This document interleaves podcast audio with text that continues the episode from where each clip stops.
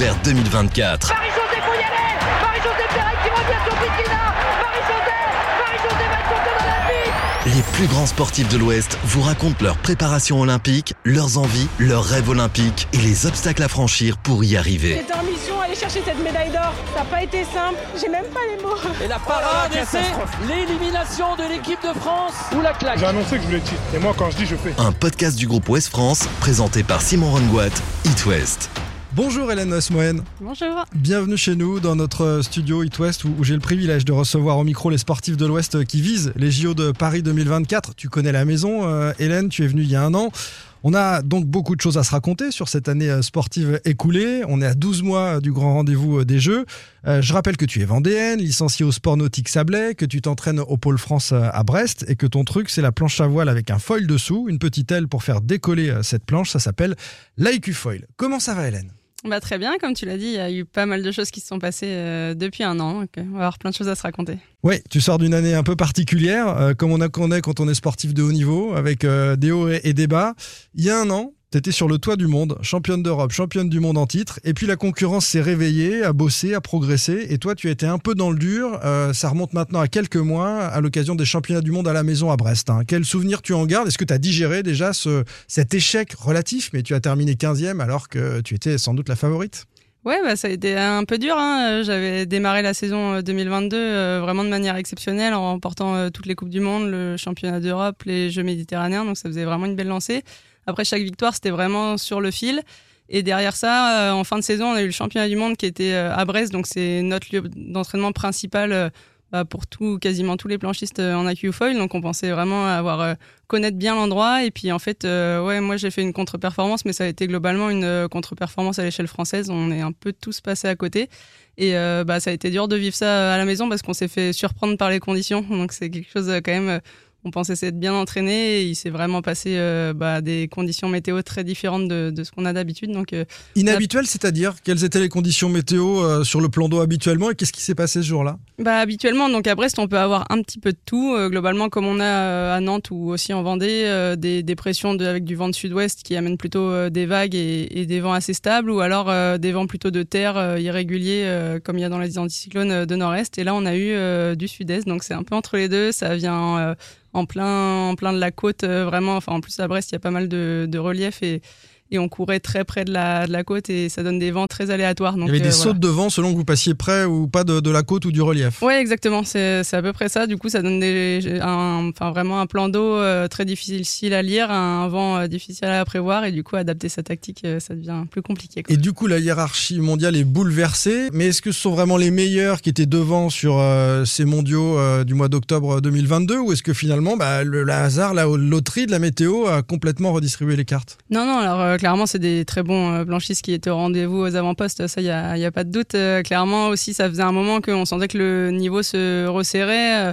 bah, au début, c'était le top 10 mondial qui s'est ser- resserré, le top 20, et je pense que maintenant, on parle vraiment du top 40 mondial qui est, très très dense. Donc voilà, après, c'est toujours les meilleurs qui sont devant, en tout cas ceux qui savent trouver les meilleures clés au bon moment.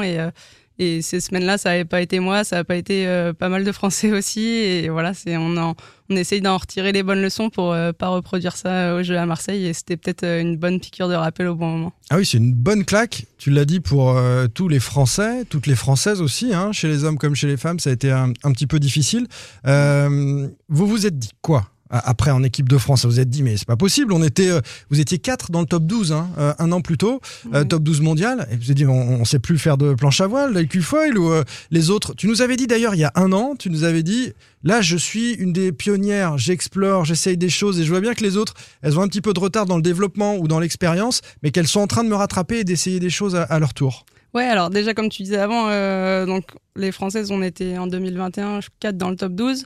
Euh, là, en 2022 au mondial, euh, moi je fais première française et 15e, donc quand même sur 100, 100 100 concurrentes, mais ça reste qu'une 15e place et pas de française dedans. Mm. Devant, ça a été un peu mieux chez les garçons, il y avait une 5e place et une 8e place de mémoire, donc avec deux, deux gars aussi du coin, donc euh, ça c'était quand même cool, mais euh, c'est vrai que je pense que les, Français, on a vraiment une belle force de frappe euh, dès le début, en s'entraînant bah, super fort dès le début du foil, en créant une belle émulation.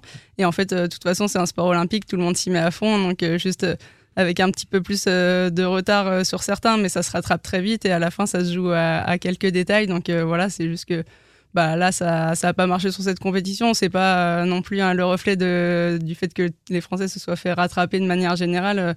Je pense juste qu'on a eu moins, on a plus notre avance et on joue euh, un peu plus à armes égales, donc c'est un peu plus serré. Après, c'est le sport de haut niveau, des fois ça passe bien, ça passe pas. On n'a pas tout remis en question non plus, hein, juste euh, c'était bizarre de voir ça à la maison, mais voilà, on est retourné au boulot. on sait qu'il y a les jeux à préparer et que c'est ça le plus important. On va raconter hein, que dans l'histoire de, cette saison, ensuite, ça va mieux et tu, retrouves ta compétitivité euh, en termes de résultats, en tout cas. Mais pour euh, conclure sur cet épisode-là, je parlais d'avoir digéré quelques mois après cette contre-performance. Comment on fait, justement, quand on est sportif de haut niveau, qu'on vise les jeux et que là, on passe à côté, on se dit, c'est pas vrai, mais je vais peut-être même pas aller au jeu. Enfin, il y a des choses qui tournent, vous avez de la prépa mentale ou euh, vous êtes assisté là-dessus Comment tu t'es ressourcé Qu'est-ce que tu as fait? Ouais, bah bien sûr qu'on est on est aidé là-dedans. Alors moi, qu'est-ce que j'ai fait? Déjà, c'était la fin de saison, une fin de saison qui avait été longue et ce que j'attribue en, grande partie aussi à la contre-performance du mondial, c'était le manque de fraîcheur euh, en fin d'année. On sortait de de deux années euh, bah, avec le Covid à avoir eu juste un championnat d'Europe, un championnat du monde chaque année. Et moi, j'aime bien ces saisons-là où il y a juste bah, quelques rendez-vous à préparer, on les prépare à fond. C'est vrai qu'en 2022, euh, bah, du coup, avec le retour des étapes de Coupe du Monde, avec d'autres euh, championnats comme les Jeux méditerranéens, euh, j'ai voulu être au rendez-vous partout et c'est un peu dur d'être euh, présent partout, de s'entraîner pour tout. Ça te fatigue, euh, toi, la Coupe du Monde, le Championnat du Monde, le Championnat d'Europe, toutes ces épreuves, euh, tu préférerais qu'il y en ait moins, mais des vrais grands rendez-vous? Bah, on, prend les choses comme elles sont. après chaque compétition, un, ça amène beaucoup d'expérience aussi. C'est juste que nos compétitions, elles durent une semaine. Il y a 20 courses avant les finales, avant le dernier jour, et on laisse vraiment des plumes à chaque fois. Dans les courses qualificatives Voilà. Et sur toutes les semaines, on finit vraiment tous les uns autant que les autres, hein, très fatigués. Mais du coup, euh, l'année dernière, euh, c'est vrai qu'en plus, quand on se bat pour la gagne jusqu'au bout, à chaque fois, on laisse, je pense, encore plus de, de plumes. Et j'ai fini euh, bien, bien fatigué la saison. Certaines font des impasses, petite parenthèse, mais sur des épreuves de Coupe du Monde ou justement parce que on se préserve physiquement pour être au rendez-vous sur les Europes ou les, mondes. Ouais, bien sûr. Bah, c'est aussi ça qui fait la stratégie des fois de pour être meilleur à certains moments. Il faut savoir faire la, la planification qu'on juge idéale. Donc, par exemple, l'italienne Marta Maghetti qui remporte le championnat du monde l'année dernière, elle a pas mis les pieds à Marseille de l'été. Euh, c'était pas une, étape de Coupe du Monde, c'était juste des entraînements, mais c'est vrai que nous, on a passé euh, deux mois intensifs euh, à Marseille pour préparer les Jeux. Elle, a préféré préparer le championnat du monde, ce qui à court terme a très bien marché. Après, voilà, c'est juste qu'il faut savoir hiérarchiser un petit peu ses objectifs. On a forcément envie de tout bien faire et de tout gagner, mais c'est pas toujours réaliste. Elle va mettre les pieds à Marseille, hein, je pense, dans les prochains mois pour préparer les mondes Ouais, ouais, ça commence. Euh, il y a déjà de plus en plus d'étrangers qui sont à Marseille. Euh, bah, tout le monde, euh, tout le monde se met un peu au rendez-vous là-bas. Mais c'est vrai que nous, en étant français, on a, on a vraiment une chance parce qu'on a des belles infrastructures sur place. Il y, a, un pôle France là-bas dont les travaux viennent d'être finis d'ailleurs et du coup qui nous permet d'être vraiment dans des bonnes conditions pour s'entraîner à Marseille. Et, et, on espère que ça va nous, enfin, vraiment porter ses fruits pour qu'on puisse bah, vraiment être plus armé sur le plan de Marseille. Je ferme cette parenthèse et on reprend le, fil de notre échange sur euh, la prépa mentale, la digestion de la contre-performance. Tu, disais que bon voilà, ça avait été compliqué et que tu avais euh, besoin de couper après en cette fin de saison. Ouais, ce que je disais déjà, euh, j'ai profité pour couper quelques semaines, bah, m'éloigner un peu de la planche, vraiment me ressourcer aussi physiquement et mentalement. Donc, t'as fait quoi? T'es parti à l'autre bout du monde? T'as voyagé? T'as fait quoi? Non, je suis parti en Corse. C'était au mois de novembre, il y avait personne, faire de la randonnée tranquillement. C'était vraiment top on déconnecte. Euh, voilà, déconnexion, euh, se perdre dans le maquis. voilà. Très bien. Donc, euh, non, pas à l'autre bout du monde, mais suffisamment loin pour, pour vraiment déconnecter. Et puis, quand je suis revenue, ça a été bah, vraiment réfléchir comment reconstruire la saison prochaine, essayer de faire la part des choses entre ce qui est vraiment à remettre en question et ce qui ne l'est pas, ce qui est juste des, des faits de jeu de, de, cette, de ce championnat, de cette compétition et qui qui n'est pas tout, enfin faire vraiment le tri pour pas tout remettre en cause et, bien préparer. Donc il y a eu aussi bah, bien sûr un accompagnement en préparation mentale.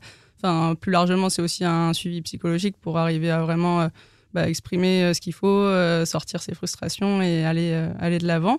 Et puis après, ouais, ça a été tout, bah, une grosse partie de l'hiver, la reconstruction d'un projet. J'ai aussi changé l'encadrement autour de moi, donc je suis repartie avec des entraîneurs que je connaissais bien. D'accord. vraiment, on a. T'as changé de coach. Ouais, ouais, ouais. Bah, c'est ta décision, ça C'était ma décision, ça a été euh, longuement réfléchi, enfin et aussi euh, c'est une décision partagée avec euh, mon ancien entraîneur. hein. On avait l'impression d'être allé un petit peu au bout de, de ce qu'on voulait faire ensemble. Euh, Enfin on a on avait fait juste euh, la saison 2022 ensemble, mais euh, de pas avoir la même conception de la performance et du coup d'avoir du mal en tout cas à se projeter euh, vers 2023 ensemble. Donc euh, voilà, ça a été après un, un retour. euh, je m'entraîne maintenant avec euh, bah, premièrement avec mon frère qui est, qui m'a beaucoup suivi. Avant en préparation physique, avec qui j'avais fait la saison 2021 aussi. Et euh, aussi Christophe Boutet, qui est euh, un entraîneur euh, privé qui m'avait accompagné beaucoup dans la préparation de Tokyo et avec qui j'avais remporté mes premières étapes de Coupe du Monde. Donc voilà. C'est un retour aux sources. Tu as eu besoin de ce retour aux sources pour te dire je repars sur mes bases avec des gens que je connais bien. Bah, je sais pas si c'est un retour aux sources, mais euh, c'était euh, vraiment euh, dans l'idée aussi de ne pas vouloir tout remettre en question quand les choses se compliquent, euh, d'arriver à m'appuyer sur des gens à qui j'ai entièrement confiance, qui me connaissent bien et qui en- savent mieux faire la part des choses que moi peut-être. Et euh, du coup, plus qu'un retour aux sources, c'était vraiment euh, bah, chercher à, à m'entourer au mieux pour pouvoir avancer les yeux un peu plus fermés en me concentrant que sur l'entraînement sportif. Donc nouveau staff, euh, fraîcheur mentale liée à cette euh, escapade en Corse et au fait que voilà tu as su évacuer et, et mettre euh, euh, le mot fin sur, euh, sur cette saison-là pour en débuter une autre. Euh, tu as identifié euh, quelques éléments aussi euh, techniques ou euh, à, faire évoluer dans ta préparation ou dans ta façon de faire de l'IQ foil? Ouais, exactement. Bah, en fait, l'année dernière, c'est ça qui avait été dur aussi en 2022. On a tellement enchaîné les compétitions qu'on passait d'une compétition à l'autre en, en voyant ce qui allait pas, mais en n'ayant pas forcément le temps de travailler les points techniques parce que euh, tout allait vite. euh, on peut pas non plus travailler les points techniques. C'est des fois effacer des, des acquis ou en tout cas des réflexes pour euh, retravailler, apprendre d'autres choses. Et c'est pas possible dans des intervalles euh, très courts entre Mmh. les compétitions. Ça veut dire être moins bon parce qu'on apprend une nouvelle façon de faire et qu'on est- on sort de son confort. C'est ça, accepter d'aller un petit peu moins vite, euh, d'avoir des sensations euh, qu'on connaît pas forcément, de, de rechercher des choses et d'être un peu perturbé, comme tu dis, sortir de sa zone de confort. Et ça, c'est possible que si on n'a pas l'enjeu d'une compétition qui arrive euh, deux, trois semaines après. Donc, euh, Qu'est-ce que tu as changé Alors, pour ceux qui connaissent l'IQ Foil, euh, techniquement, c'est peut-être euh, pas accessible à tous, mais quelques petites images qu'on peut avoir? Bah, concrètement, c'est pas forcément sur l'IQ foil, mais sur la voile en général, on essaye de d'avoir euh, bah, d'avoir le plus de techniques possibles différentes. Et moi, ce qui me manquait, c'était euh, de- d'arriver à remonter vraiment fort vers le vent. On peut euh, aller en général pour euh, pour un novice de la voile, on va dire, aller plus vite et s'écarter plus du vent ou moins vite en se rapprochant du vent. Et euh, moi, je savais moins faire les angles qu'on appelle capés, donc vers le vent. Et le but, c'était vraiment de, chercher bah, tout ce qui permet de faire ça, parce que après, ça permet d'avoir une meilleure palette de techniques et de, de choix tactiques aussi, de trajectoire. Et du coup, ça allait vers des choses concrètement sur le foil, de chercher à avoir un foil un peu plus puissant pour, euh, pour pouvoir mieux remonter au vent. Donc, Et ça, tu as réussi à atteindre le niveau que tu souhaitais euh, sur ce vent euh, de ouais, face? ouais, bah donc ça va, ça va vraiment mieux. Après, des fois, je me rends compte que le, le naturel revient vite au galop, mais, mais c'est vrai que j'ai plus de billes en tout cas là-dessus. Et puis euh, voilà, en tout cas, ça, ça continue d'avancer. Il y a bah, de nouvelles techniques qu'on voit à chaque fois de compétition en compétition. On regarde aussi beaucoup les étrangers, euh, Mm. qu'est-ce que chacun fait, et c'est vrai que ça, ça donne de nouvelles idées, mais en tout cas, ça va dans le bon sens. Cette concurrence, elle a vraiment euh, progressé de fou depuis, euh, depuis un an. Là, tu, tu, les regardes, vous avez euh, un débrief en vidéo peut-être de ce que font les autres. Comment euh, tu travailles ça? Ouais, bah, surtout, on observe au cœur de l'action, nous, on observe qu'à moitié, mais c'est vrai que les entraîneurs observent beaucoup pendant que nous, on fait les compétitions. Là, en 2023, on a eu un championnat d'Europe très vanté, avec des vents supérieurs à 25 nœuds sur, sur 4 jours de course. Donc, c'est vraiment des vents forts et ça a été 4 jours sur 6 comme ça. Euh, ça a été vraiment impressionnant de voir euh, l'engagement euh, des filles, de la façon de ne pas avoir peur du tout sur le matériel, d'aller chercher des vitesses assez impressionnantes. Et c'est vrai qu'on n'avait pas ça avant, ou alors il y en avait quelques-unes. Là, on voyait vraiment dans le, dans le top 20, euh, tout le monde y allait à fond. Il n'y avait pas de le vent est trop fort, je commençais à avoir un peu peur. C'était vraiment, vraiment dense. Donc, c'est. Ça, on avait l'impression, pour te dire, de, de faire une compétition comme si le vent était faible, d'être très proches les unes des autres, alors qu'en fait, euh, c'était la tempête. Ça bombardait. Ça veut dire que cette concurrence, c'était à Patras en Grèce, là, ce, ce championnat d'Europe dont, dont on va parler dans un instant. Mais ça veut dire qu'elle s'était entraînée, qu'elle connaissait ces conditions et que personne ne découvrait ce type de conditions. On va Ouais. chercher euh, différents types de vent ou différentes météos sur euh, différents plans d'eau quand on prépare euh, une compétition comme ça. C'est ça, et c'est vrai que ça veut dire aussi qu'elles avaient passé des heures dans ces conditions-là. Euh, des fois, on on est tenté quand on s'entraîne toute une semaine, euh, on voit qu'on est un peu fatigué le jour où il y a du vent fort, de se dire bah non, du coup je vais me reposer euh, ce jour-là, je vais attendre demain, il y aura des conditions qu'on juge meilleures parce que le vent est un peu plus faible et en fait non. Parce que tu en as plein les bras, plein les jambes dans des conditions comme ça, non? Qu'est-ce que Ouais, il y a plein les bras, plein les jambes et ça demande aussi énormément de concentration. Faut arriver à être vraiment super attentif et parce que les vitesses sont plus importantes, donc ça veut dire aussi que chaque vague qu'on rattrape peut nous faire chuter et il faut vraiment, ça demande une attention et ça crée une fatigue mentale qui est importante. Euh, c'est aussi dans les conditions dans lesquelles on a un peu plus de chances de se blesser. Et du coup, euh, nous, on essaye toujours de trouver le juste milieu entre mm. euh, est-ce que je vais pousser les limites ou, pas. Mais c'est vrai que là, la concurrence, ça nous, ça nous entraîne à aller pousser un petit peu ces limites. Il faut aller, il faut aller chercher dans ces ressources. donc, on est sur ces championnats d'Europe foil sur le plan d'eau de Patras en, Grèce. C'était en mai, hein, tout récemment. Et, c'était l'occasion pour toi de remettre un petit peu les points sur les i dans la hiérarchie mondiale, en tout cas euh, montrer que tu étais euh, de retour. Et c'est ce que tu as fait. Tu as fini quatrième, alors au pied du podium, mais j'ai vu les photos. Avec le sourire que tu avais, je pense que tu étais quand même contente de finir dans le top 5, non? Ouais, ouais, tout à fait. Bah, comme je te disais, ça avait été un championnat du monde, un championnat d'Europe assez typé, donc euh, avec du vent fort. Moi, je, je pense que je, ce que je, ma plus grande force aujourd'hui, c'est peut-être la polyvalence, euh, d'arriver à être forte dans toutes les conditions de vent, mais peut-être d'être, euh, en tout cas, plus maintenant, euh, plus la meilleure dans un type de vent. Et, et, du coup, j'étais très contente dans ces conditions-là d'avoir été dans le match toute la semaine. c'est vrai qu'avec nos formats de course, l'important, c'est déjà d'être dans le top 10 la veille des finales. Et j'ai fait une mauvaise course, euh, une mauvaise journée de course à la quatrième journée qui m'a provisoirement euh, sorti du, top 10. Donc déjà, euh, le réintégrer juste avant les finales, c'était déjà une réussite. T'as gagné une des courses qualificatives quand même sur les premiers jours? Ouais, ouais, bah, je crois la, la première course. je crois que je, démarre en gagnant. et après, il y a eu du bon et du moins bon sur la semaine. voilà, j'ai globalement été plutôt toujours dans le match, à part une journée qui, qui s'est vraiment mal passée. Et du coup, rebondir, arriver à raccrocher le top 10, j'étais contente. Et ensuite, ça se passe par un système de, quart de finale, demi-finale, finale. On en avait peut-être déjà parlé, mais euh, globalement, euh, la, première, euh, la première course, c'est déjà bah, passer du top 10 au, top 5. Et donc, ça, j'ai réussi à le faire en faisant un beau quart de finale. Donc, ça, j'étais contente. Et après, pour moi, l'aventure s'est arrêtée dans la demi-finale, dans le, dans le match entre le top 5 et le podium. Mais c'est vrai que voilà, j'étais déjà contente de, de, grappiller ces places euh, petit à petit. Donc, euh, il en reste encore à grappiller pour revenir euh, faire une victoire et un podium, mais je sens que ça va dans, le bon sens. Oui, ça y est, tu es, tu es de retour, je, je, le disais. Alors, cette polyvalence que tu évoques, qui te permet d'être parmi les meilleurs mondiales, quelles que soient les conditions de vent, telles qu'on l'imagine, ça peut être un handicap aussi parce qu'à Marseille, tu vas avoir un type de conditions et, c'est avec certaines euh, concurrentes qui seront très habituées. Donc ça veut dire qu'il faut passer beaucoup de temps à Marseille pour se spécialiser dans les conditions de vente de Marseille à cette période-là. C'est ce que tu as fait au mois de juin? Ouais, alors euh, à Marseille, il faut être prêt à tout. Il faut pas être ça change tout le temps. On peut pas savoir euh, à, quoi on va s'attendre. C'est vraiment. Ça change d'un jour sur l'autre. Ouais. Alors. Euh, on peut avoir quelques jours quand même réguliers sur un type de vent? Ouais, c'est la, la, difficulté de Marseille, c'est que même le matin, en fait, tu sais pas ce que tu vas avoir l'après-midi. On a bien sûr des experts météorologues qui nous donnent le plus de billes possible, mais en fait, Marseille, c'est vraiment atypique. Euh, globalement, on peut avoir euh, des vents faibles, euh, surtout quand il fait très chaud ou le vent a du mal à rentrer dans la rade de Marseille. on peut avoir aussi du Mistral, c'est du vent très fort avec du clapot et de la houle, c'est assez technique.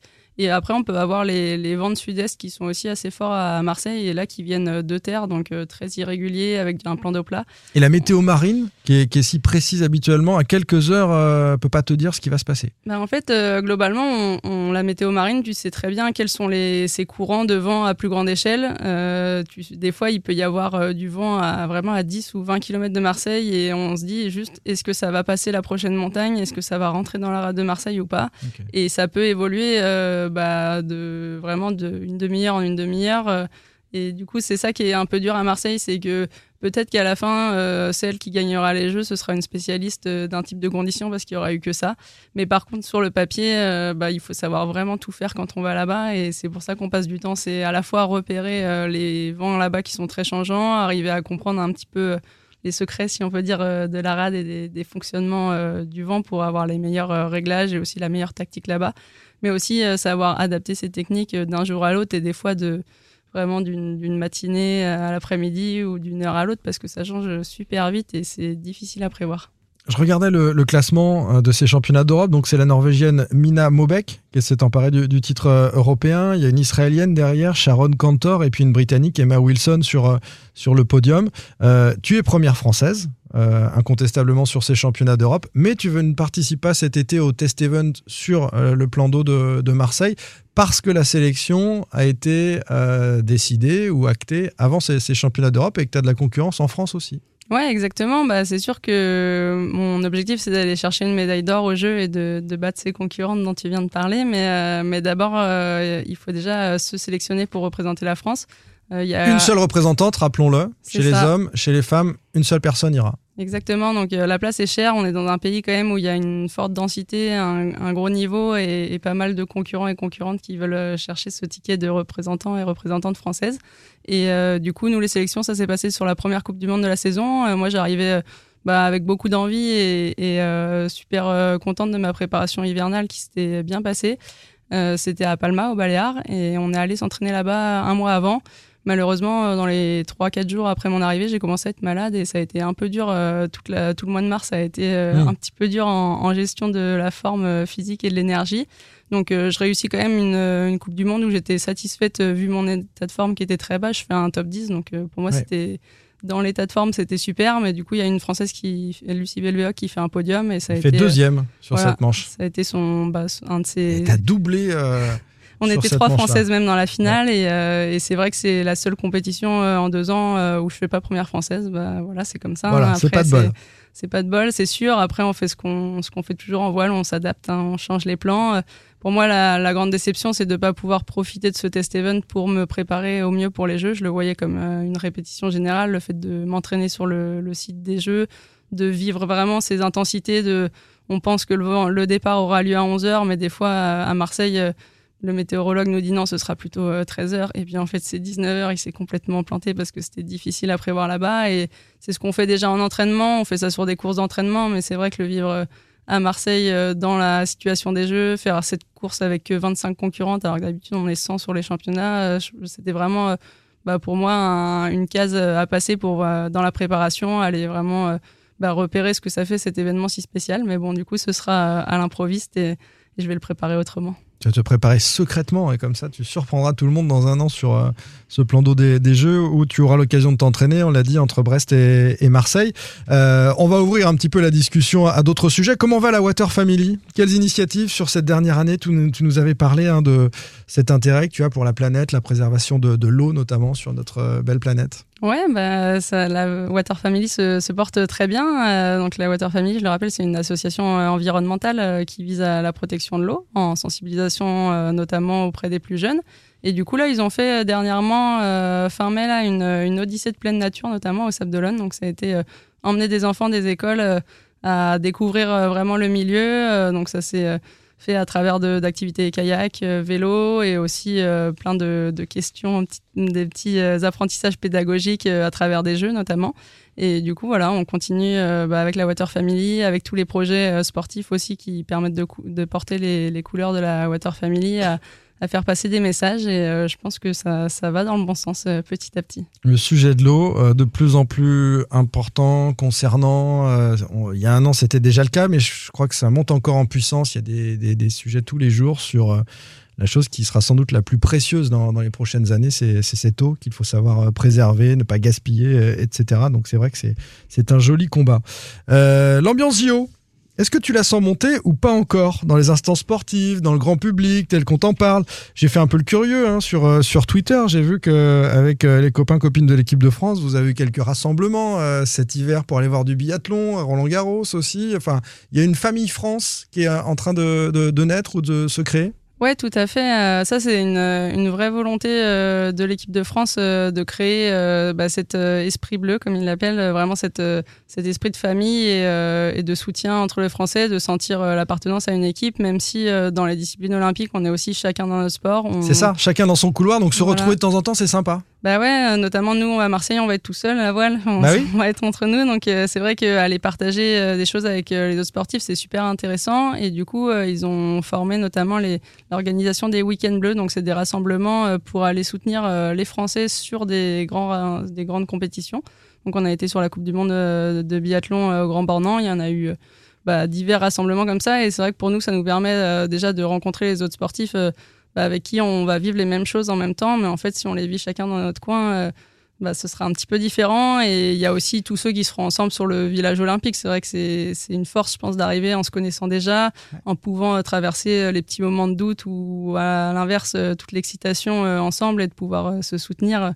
Le but, c'est aussi que quand chacun ait fini ses épreuves, il aille soutenir les autres dans les gradins. Donc, euh, créer vraiment cette émulation avant, c'est important. Tu le feras ça? Parce que c'est vrai que euh, bon, cette particularité, c'est que le plan d'eau est à Marseille pour vous, mais tu pourrais monter à Paris aussi, assister à quelques épreuves euh, quand les tiennes seront finies ou avant qu'elles ne débutent. Oui, exactement. Bah, alors, euh, la planche à voile, ce sera la première semaine. Donc, ce sera ça, après. pe- ça permet de, de faire sa compétition et après d'aller soutenir les autres. Euh, c'est vrai qu'il y a d'autres épreuves que j'aurais voulu voir qui, qui seront finies sûrement quand, quand on arrivera. Mais par contre, c'est vrai que c'est une chance pour moi euh, de se dire qu'on vit les Jeux en France, on les vit pour nous, mais si on peut vivre aussi en allant soutenir euh, bah, tous les compétiteurs français, euh, ce serait vraiment, vraiment un honneur. Dans le grand public, euh, je parlais là des sportifs, mais du côté du, du grand public, est-ce que tu sens que l'événement commence à, à prendre, à monter en puissance ou euh, on l'a fait à la française, on va s'y intéresser deux mois avant au jeu et, euh, et basta? Non, moi j'ai l'impression que, que ça devient concret. En fait, déjà avec les places des jeux en vente, c'est vrai que j'ai eu plein de copains J'ai galéré, hein. Ouais. Ah, j'ai galéré, je ça me a suis été inscrit. une galère, ça a été un sujet, c'est sûr, mais c'est vrai que moi j'ai plein de copains ou même de grand public, de gens qui ont commencé à m'envoyer des messages en disant bon j'ai pris les places à Marseille, j'espère que ça servira. Dis, bah oui. Mais c'est vrai que tout ça, ça rend les choses concrètes euh, de plus en plus. On sent, euh, nous, c'est vrai qu'à Marseille, la, la marina olympique vient juste d'être finie euh, il y a quelques jours et on voit que oui, ça, c'est vraiment les choses sont là, ça approche. Et des fois, on se dit les Jeux en 2024 et on oublie que là, on est en 2023. Donc c'est très bientôt, mais avoir les tout ce qui devient concret au fur et à mesure, ça nous aide à vraiment se mettre dedans aussi, quoi. Un petit mot sur euh, l'actu. Je ne sais pas si tu as un regard là-dessus, sur ce qui se passe en Méditerranée, ces bateaux de migrants qui sont régulièrement euh, secourus par les gardes-côtes, par le bateau SOS Méditerranée. Certains d'entre eux chavirent. Ça, revient régulièrement dans l'actualité. C'est un peu dramatique ce qui se passe sur euh, bah, cette mer qui euh, nous sert à tous à nous nourrir, à pêcher, à faire du sport. Et puis il y a aussi euh, bah, cette réalité-là. Ouais, tout à fait. Et en ça, euh, les jeux, ça pourrait avoir euh, une image euh, et, faire parler de certaines choses pour faire changer bah, vraiment toutes, ces choses assez tristes qui se passent, tous ces problèmes d'immigration. Après, malheureusement, je pense que ce sera pas le cas. Je pense que c'est des, thèmes qui vont mettre des années à évoluer. Et, notamment par rapport au fait que, bah, on le disait tout à l'heure, l'eau est de plus en plus rare. Et en fait, du coup, c'est aussi euh, l'idée de bah, vouloir protéger ses richesses sans les ouvrir aux autres. Euh, malheureusement, on, se ferme de plus en plus aux migrants. Euh, Il y a le fait de, des conditions dans lesquelles ils se font embarquer, c'est une chose et on n'en est peut-être pas responsable. Après, les aider et, et ne pas laisser juste des humains dans ces situations, ce serait, enfin, c'est notre devoir à tous. Après, je pense que malheureusement, ça va mettre des années à évoluer. C'est triste à dire, mais euh, moi, j'aimerais bien que les jeux fassent changer les choses et je suis pas sûre que ça va être le cas. Peut-être en tout cas qu'on aura un regard sur la Méditerranée parce que la France sera le centre du monde et, souhaitons, même si c'est vrai que je suis pas optimiste non plus sur le sujet, mais souhaitons euh, que, ça puisse faire évoluer euh, un petit peu les choses. On va déjà se quitter. hein, On a été bavards tous les deux, mais, mais je voudrais quand même faire un petit point sur euh, bah, les prochains mois. Le, programme, comment tu, tu imagines euh, tes prochains rendez-vous sportifs et puis euh, jusqu'à cette sélection olympique, à quel moment elle se décidera? Ouais, alors euh, le programme, le prochain grand événement, c'est le championnat du monde euh, du coup 2023 qui aura lieu aux Pays-Bas. Euh, là, c'est un peu particulier ce championnat. C'est un championnat qui a lieu tous les 4 ans euh, avec tous les bateaux de voile olympique en même temps. C'est pas juste le championnat de l'IQ Foil, c'est vraiment le championnat du monde de, de World Sailing de notre fédération internationale. Gros Et- plan d'eau alors j'imagine, hein, pour ouais, accueillir tout le monde. ou très sélectif, je sais pas comment on doit le voir, mais euh, mais ça va être ça va être un championnat particulier, ouais. Et en fait, ce qui se passe, c'est que sur ce championnat, il y a les premières places des nations qui sont attribuées pour les Jeux. Donc euh, la France, on a déjà notre place nationale, on on sait pas qui est le représentant, mais la France aura un quota pour les Jeux euh, parce qu'on est pays d'accueil. Pour tous les autres pays, c'est pas décidé et euh, ça commence au mois d'août les sélections. Donc on sent que tous les, concurrents vont être vraiment, vraiment prêts et vraiment au rendez-vous. Ça va être un, un beau championnat. C'est possible que des nations majeures passent à côté là de ce rendez-vous et ne soient pas au jeu? Ouais, complètement. Ouais. Donc euh, là, il y a 10 places sur ce premier mondial. Il y en a d'autres places sur le championnat du monde de 2024 qui aura lieu fin janvier. Et après, il y a des places sur les championnats continentaux, sur les européens, sur les championnats asiatiques. Mais euh, c'est vrai que c'est possible. Notamment, l'Europe, c'est un, vraiment un continent où il y a beaucoup de nations qui veulent leur place. Et, euh, et, tout est possible. Je te disais tout à l'heure que le top 40 mondial vaut des bonnes places. Donc forcément enfin vaut clairement dans le top 40. Tout le monde peut faire un podium euh, mondial, tout le monde peut faire un top 10. Après, euh, dans, bien sûr, dans ce top 40, il y a beaucoup de, personnes. Euh, des, il y a peut-être 5 Français, 5 Israéliennes. Il y a, mm. Voilà, en nombre de nations, ça représente pas tant que ça, mais, mais c'est vrai que c'est une étape à passer qui est importante. Jusqu'à présent, la France, elle l'avait toujours eu, cette place en planche à voile. par contre, bah, tous les pays vont quand même se battre euh, pour, euh, pour avoir cette place. Donc euh, nous, pour nous, c'est juste un championnat du monde. Pour, pour d'autres, c'est beaucoup plus. C'est au mois d'octobre? Ça, c'est au, mois d'août. Au mois d'août. Au mois d'août. Et du coup, moi, je vais quand même, malgré le fait que ce soit un championnat du monde, je vais quand même prioriser ma préparation bah, sur le plan d'eau de Marseille. Donc en restant à Marseille sur toute la période olympique, donc juste avant le, le, championnat du monde, pour essayer de continuer à prendre de l'expérience parce que c'est la dernière année, on peut vraiment être dans les situations météo. Donc le programme est plutôt marseillais euh, fin juillet, euh, enfin jusqu'au tout début août. Et puis euh, sur l'automne aussi, on n'a pas encore ficelé le programme, mais ça va vraiment être plutôt un programme marseillais. et puis jusqu'au championnat du monde 2024, du coup, qui aura lieu fin janvier aux Canaries. Et après, on aura, on n'a pas encore la vision assez loin pour ça, mais il y a le classique des coupes du monde qui aura lieu au printemps sachant que la sélection pour les Jeux sera annoncée au plus tard, euh, enfin du représentant et de la représentante au printemps 2024. La date n'est pas complètement fixée. On sait que c'est au printemps et en fonction des performances. Oui, voilà, exactement. C'est un comité de sélection. C'est pas sur une épreuve comme euh, là le test event. Non, non, pas du tout. C'est un comité de sélection euh, dans lequel il y a le président de la fédération, le directeur de l'équipe de France et, et, le directeur technique national. Donc, ils nous observent sur toutes les compétitions. Voilà, et faut être très agréable avec eux quand tu les croises, évidemment. non, c'est pas une histoire de, relationnel, c'est vraiment ils observent la personne qui, pour eux, a le plus de chances d'aller euh, ramener une médaille euh, au jeu, parce que c'est l'enjeu, c'est de ramener des médailles. Et voilà, à nous de prouver que qu'on a toutes euh, les chances de ramener des médailles. On va suivre ces prochains mois tes performances, et puis on essaiera de bah, se recroiser ici en studio à l'approche de l'annonce de la sélection et de l'événement des, Jeux, évidemment. Merci beaucoup, Hélène Noès-Mohen, d'être venue avec nous partager cette passion et cette préparation des Jeux Olympiques en, en Merci Hélène. Merci. Retrouvez tous vers 2024 votre podcast olympique sur itwest.com et sur toutes les plateformes.